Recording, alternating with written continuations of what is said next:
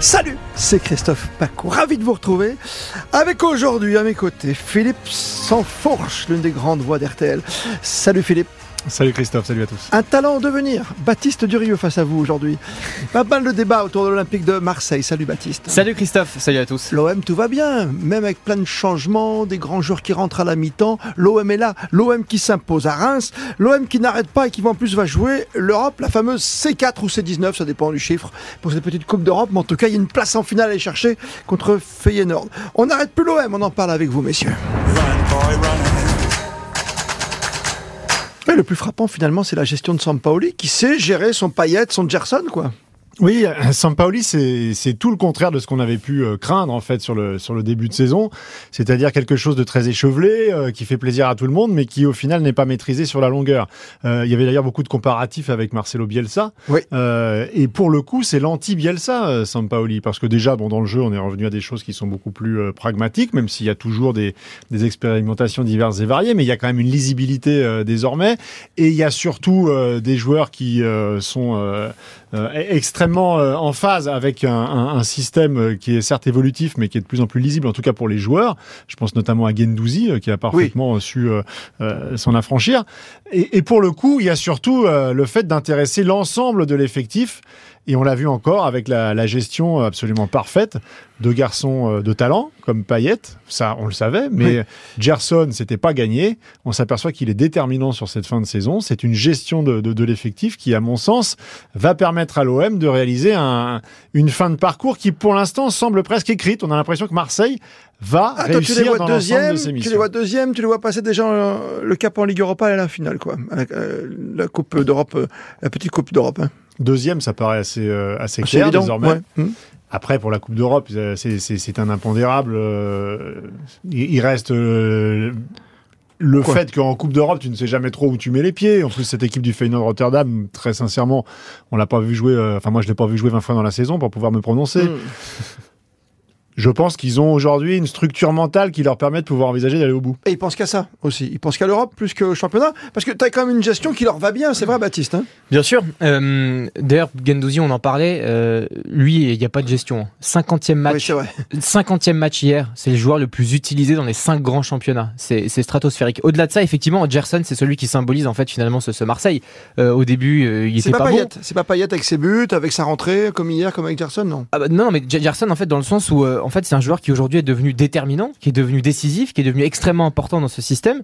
Et surtout, euh, c'est un joueur qui, à la base, était presque voué à être au placard. C'était un Mhm. vrai échec. On savait pas pourquoi il était là. Et finalement, eh ben, il est bien là. Il met un but en plus qui est magnifique face à Reims.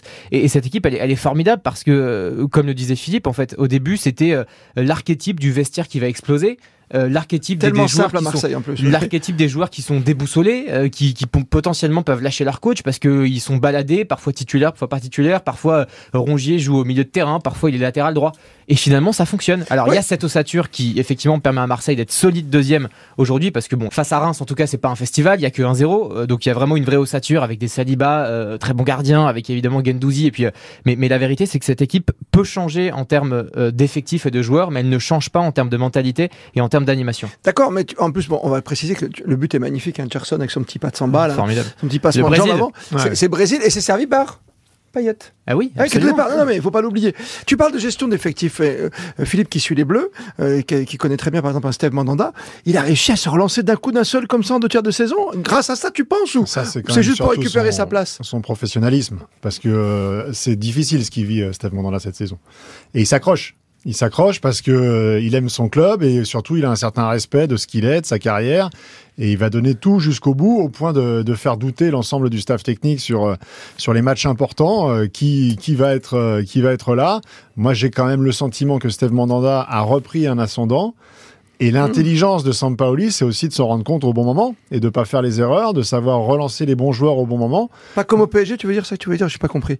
Non, là, c'est différent. Non, par rapport parce au que- gardien. Par rapport au gardien. Mais il y a quand même une gestion intelligente de l'effectif. Et une gestion tactique qui est intéressante parce que là on parle des deux hommes qui sont sur le but mais la, la rentrée de Dieng aussi euh, a fait un bien fou Bien parce que a permis euh, de rejouer dans la profondeur d'apporter des choses qu'on n'avait pas.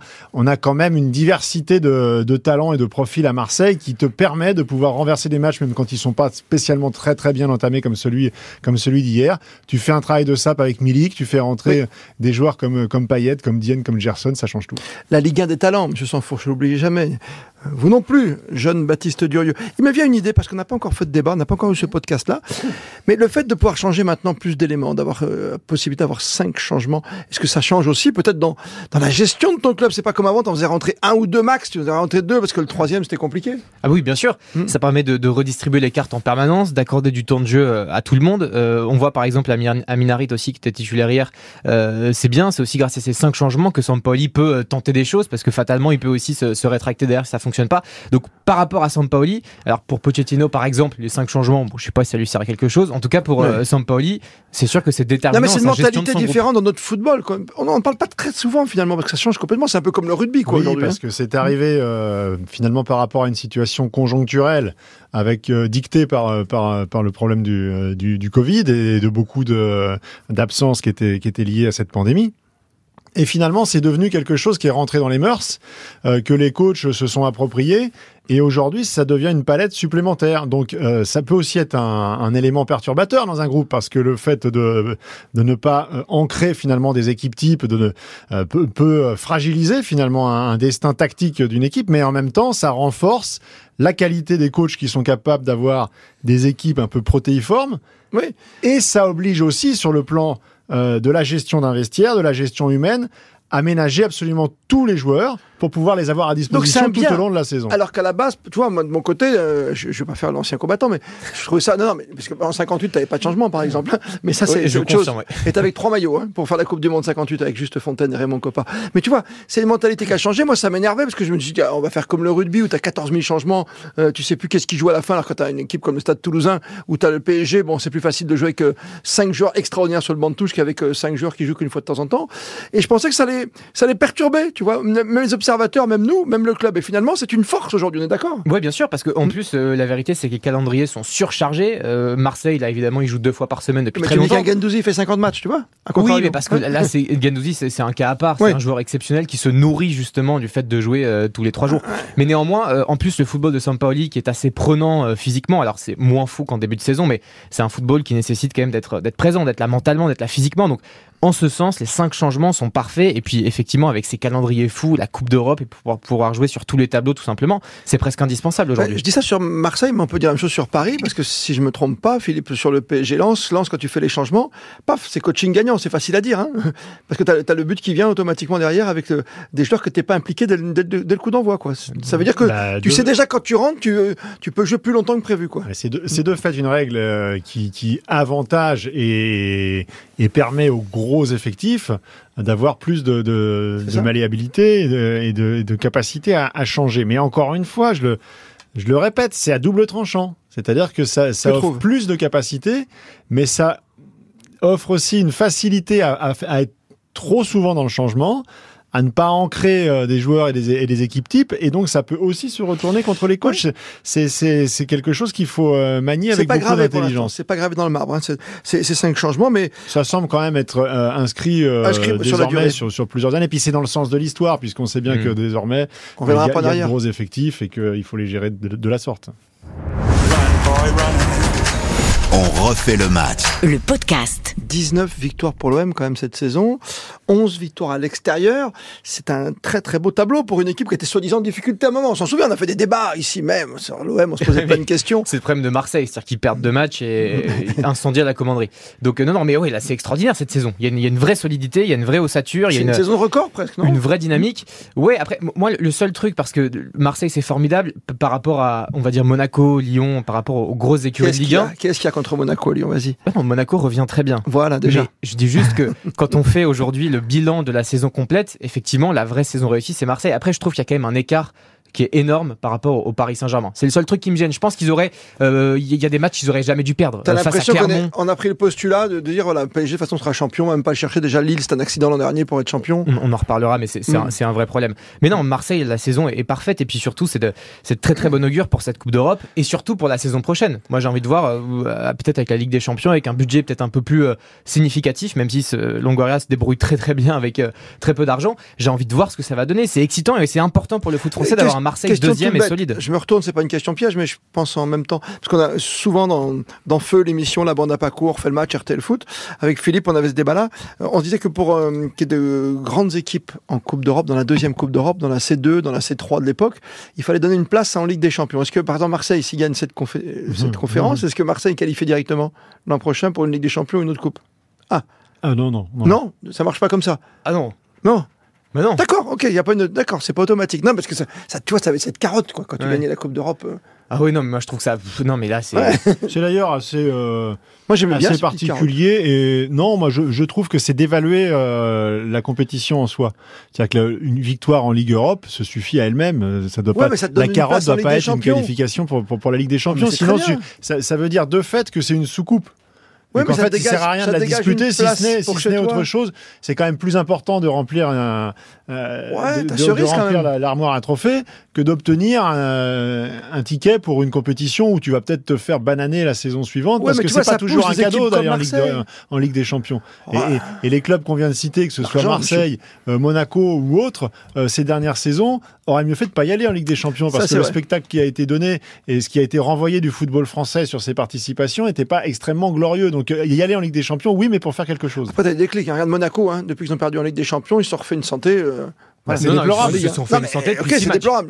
Non, ils se sont fait une santé depuis 6 matchs. Et ils ont mis du temps. Parce que la Ligue des Champions, c'était au mois de septembre. Oui, oui, oui. Donc oui. euh, de- ils étaient quand même passé depuis euh, l'éviction d'un entraîneur, euh, des séries noires, des défaites euh, euh, consécutives, etc. Alors là, là ça, ça veut dire quelque chose maintenant. Hmm. Mais le, réveil est tardif. Il arrive au bon tardif, moment, mais il est tardif. Mais après, tu vois, Rennes, hein, comme ils ont pêché, là, ils remontent. Rennes, on sait pas ce qu'ils vont faire, mais. Ouais, c'est une- équipe jeune. Après, à compliqué. Marseille, on a le sentiment que à la fois euh, cette espèce d'agglomérat entre le coach, euh, une ossature, mais encore faudra-t-il pouvoir la, la conserver. Mm. Mais je pense qu'un joueur comme Camara aujourd'hui est en train de prendre une dimension qui est, qui est importante. Saliba a explosé aussi en maturité.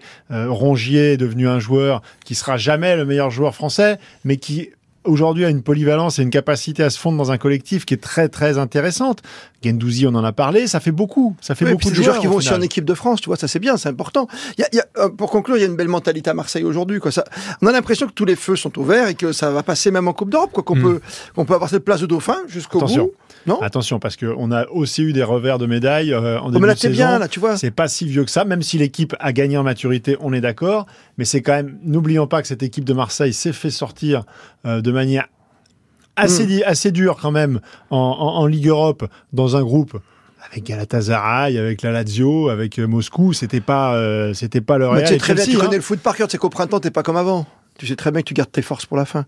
T'es préparé physiquement. Non, mais tu as quand même Tu des signaux qui sont. euh, ça fait plus, ça fait effectivement Ouais. plusieurs mois qu'on n'a pas vu l'OM se bananer dans les grandes largeurs tu vois, et même la passer défaite à totalement Paris, à tu côté vois, de son bon, sujet. il y a rien de grave Mais en début à de saison, que ce soit face à la Lazio, surtout face à Galatasaray, pris. on Ouais. avait vu euh, aussi contre Monaco, contre Lyon, des, des, des- des fois où l'OM était capable de sortir de son match de manière extrêmement euh, compliquée. Oh, mais d'un coup d'un trait, t'as vu, c'est effacé, ce genre de choses aujourd'hui. Ouais, même vrai. la défaite à Paris, tu vois, tu- il n'y a pas eu de défilé sur le vieux port, c'était pas grave. Parce que quand tu vois Ouais, le résultat des dernières rencontres, non. Ouais, non, bien sûr. À Après, c'est toujours triste hein, quand une défaite en classico est, est anecdotique, mais là, effectivement, c'était pas la priorité. euh, C'était pas un grand euh, classico. surtout, ouais, surtout, surtout que Paris, c'était le dernier match important pour eux, donc euh, voilà. Allez, on y croit à l'OM, des bons changements. C'est pertinent ce qui se passe à l'Olympique de Marseille. Pour vivre évidemment ces rencontres en fil rouge sur la grande radio sur RTL. Merci Baptiste Durieux, merci Philippe Sanfourche. Merci Christophe. D'autres euh, podcasts à découvrir évidemment sur l'appli RTL.